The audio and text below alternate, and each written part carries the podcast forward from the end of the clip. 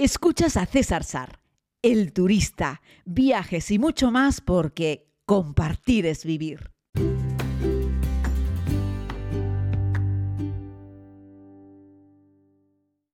Saludos a todas y a todos, querida comunidad. Hoy les propongo un viaje al sur de África. Les propongo que nos vayamos a Mozambique y además que hagamos una entrada, que hagamos una introducción a lo que son los viajes por ferrocarril en el continente africano.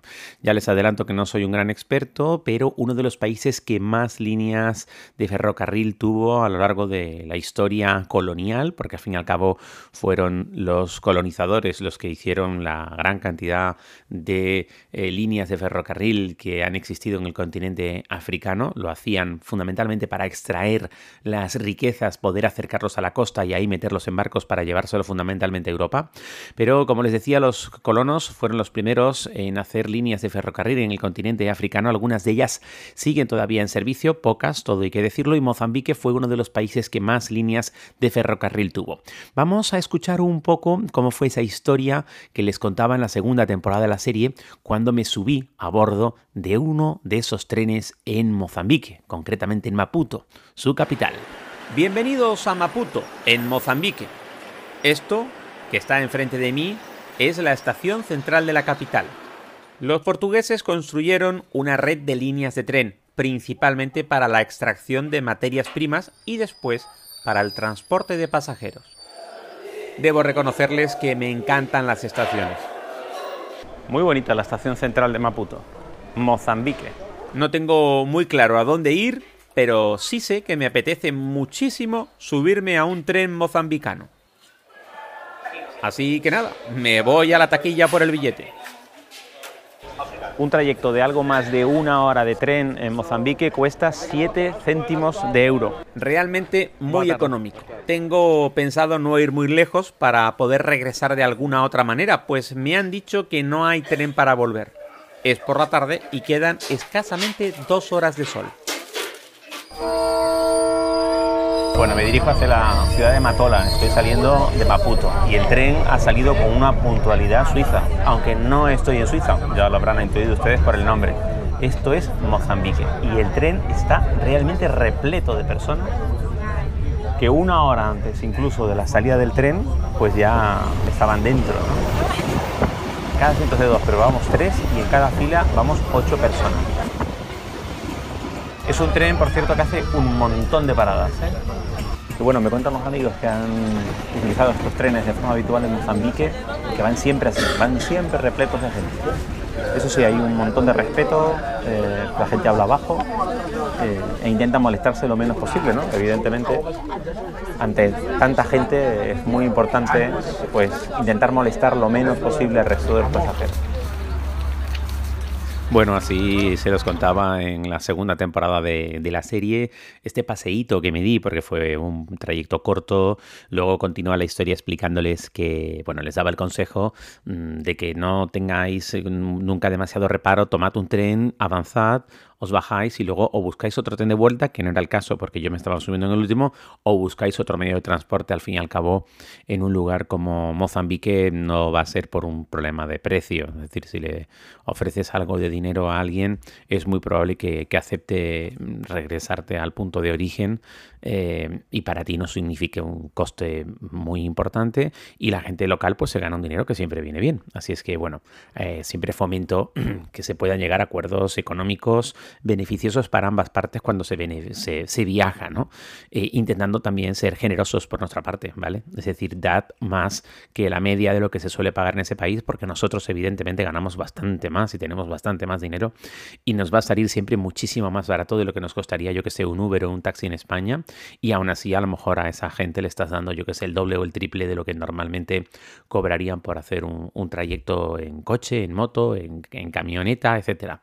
Otra de las historias que cuento en la segunda temporada de la serie eh, sobre Mozambique son los, las chapas y los My Love, que son estos vehículos, eh, son estas furgonetas hechas polvo, se llaman chapas porque es metal y las van golpeando con la mano. Hay un conductor y una persona que va colgada en el exterior, la golpea con fuerza por la mano mientras va con, la mano para llamar la atención de los transeúntes mientras va gritando el lugar al que se dirige.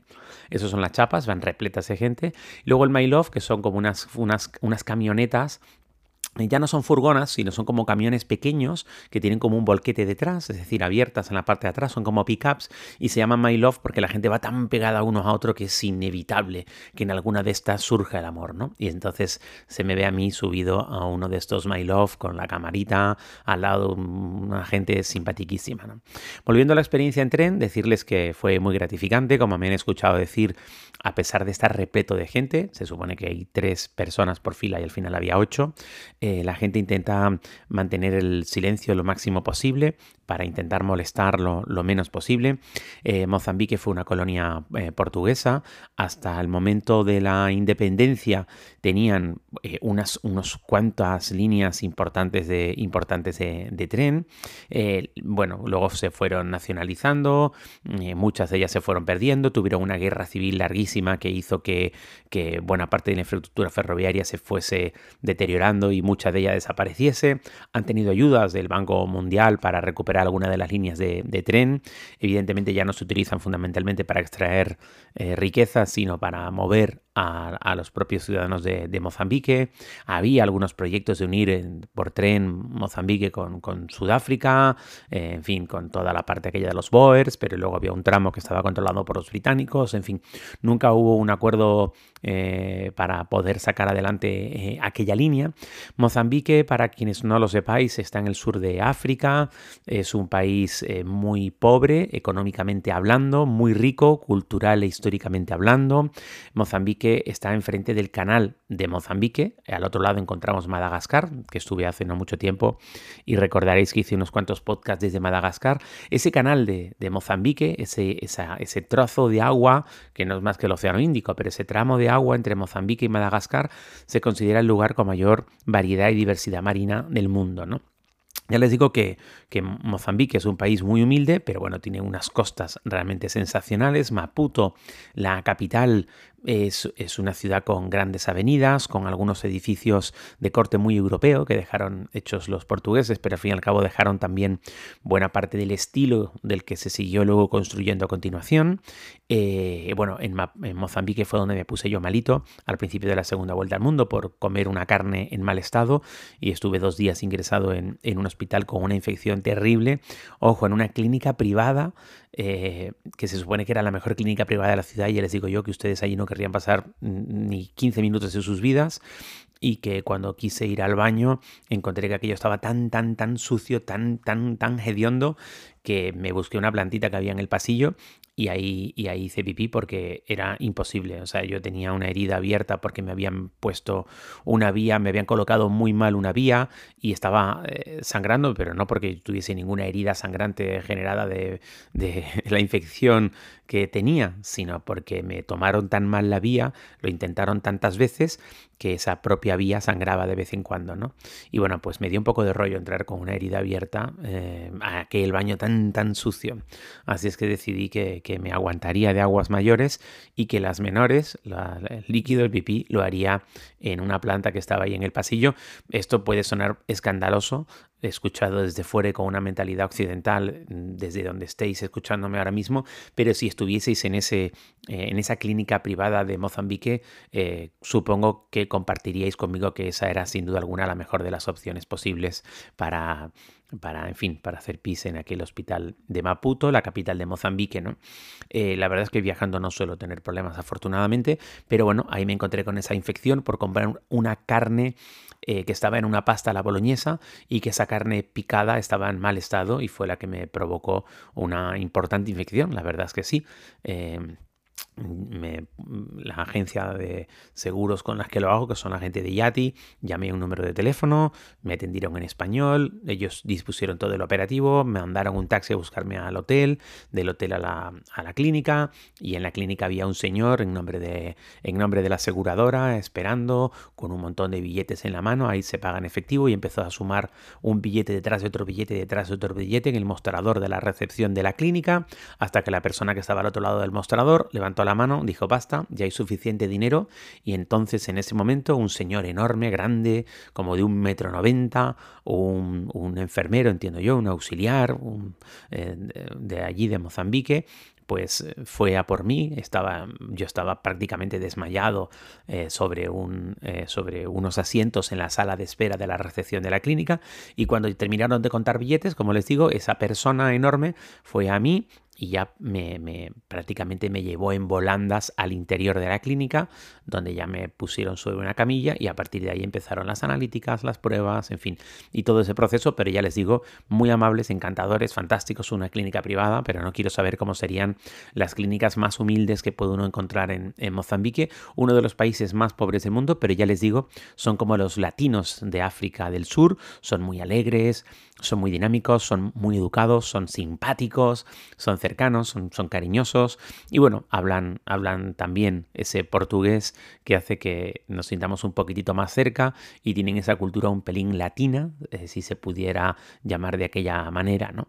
Y bueno, pues Mozambique es un país que yo les recomiendo y hoy fundamentalmente he querido acercarles un poquitito esta historia relacionada con, eh, con un paseo en tren.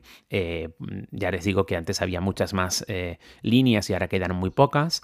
Eh, y bueno, la propia estación de tren de, Maputo es, es, muy bonita.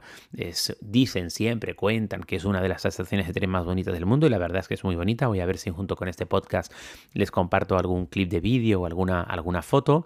Y bueno, tiene más de, más de 100 años esa estación porque se terminó de construir en 1916. Em, y bueno, hay gente desde la creo que desde la equivocación que dicen que si fue construida o diseñada por Gustave Eiffel y nada, mm, nada más lejos de la realidad. Son otros arquitectos que, lo hicieron a través de un encargo en 1898, cuando todavía eran colonia portuguesa. Eh, y la verdad es que hicieron una estación muy bonita, eh, la verdad es que sí, eh, y que se ha intentado mantener con el paso de los años, reconstruir, reformar. fue, también la, el lugar donde se filmó alguna de las escenas de la película Diamantes de Sangre. pero bueno, dentro tiene un par de cafeterías, eh, también se utiliza como sala de arte, se representan, yo que sé, piezas de, eh, música, también se hacen danza, hay exposiciones de, todo tipo, de pintura, de, fotografía, eh, y bueno, la verdad es que es un lugar en el que se hacen, yo que sé, festival de cine, y bueno, no solo parten trenes, sino que tiene mucha vidilla, y la estación la verdad es que es muy bonita, en el propio corazón de, Maputo, de, la capital de Mozambique, con unos jardines por fuera, en fin, la verdad es que es muy bonita, merece muchísimo la pena. Es una, pequeña joya arquitectónica en el corazón de esta, de esta capital, ¿no? Y ya les decía, antes había, yo que sé, ferrocarriles eh, que se, se, planeaban, ¿no? De Perretoria a Maputo, de Beira a Bulayayo, o el ferrocarril a Gaza, o a Gomba, o a Sena, o a Nacala, en fin, había como siete u ocho líneas de ferrocarril, no me acuerdo exactamente cuántas quedan hoy en día, pero cada vez han sido menos y eso que han intentado recuperar algunas, pero ya sabéis, si en países como España o en un montón de países de América Latina los niveles de corrupción son altísimos y eso evita muchas veces que podamos progresar más, ya no les cuento los niveles de corrupción que hay en un país como, como Mozambique, ¿no? Donde, en fin, la gente cuanto tiene alguna oportunidad de sobrevivir de mejor manera lo hace y, sus políticos son también fiel reflejo de sus ciudadanos, al igual que en España. Así es que ahí tienen unos niveles de corrupción mucho más altos porque además tienen más necesidad y, hace esto, ha hecho, entre otras cosas, ¿no? que no hayan terminado de poder recuperar o desarrollar las líneas de ferrocarril, pero esos trenes, la verdad es que si tienes la oportunidad de subirte en algunos son muy, muy, muy interesantes. Olvídate de aire acondicionado, las ventanas van abiertas, la gente va apelotonada, se venden cosas a bordo, el tren va despacito, pero va y la verdad es que la experiencia es muy gratificante. No suelen subirse muchos turistas allí, ellos lo agradecen eh, y como todo, siempre cuento la actitud es la que va a marcar la diferencia en el trato que te va a dar la gente. Si tú vas con tu corazón abierto, con una amplia sonrisa, con ganas de aprender, de conocer, no de juzgar, sino de observar y de interactuar con ellos, eh, las gentes de, Mozambique te van a recibir de la misma manera con los brazos abiertos. Lo digo porque eh, voy a ver si me animo a hacer un podcast sobre Gandhi, sabéis que se ha celebrado ahora el 75 aniversario eh, de, Gandhi y la verdad es que me, parece un personaje súper interesante. 75 eh, o el centenario del nacimiento. Bueno, tengo que, mirarlo. La verdad es que ahora me, he liado un poquito con esto. Pero vamos, que eh, ya lo decía Gandhi en una publicación que había hecho. Al final, tal como te muestras, tal lo que expresas, tal lo que transmites es lo que recibes. No es más que un reflejo, no es más que un espejo. Bueno, un abrazo muy grande, querida comunidad. Gracias por acompañarnos con este podcast. Espero que este pequeño recorrido en tren por Mozambique haya despertado tu curiosidad de viajar a uno de estos países de África del Sur.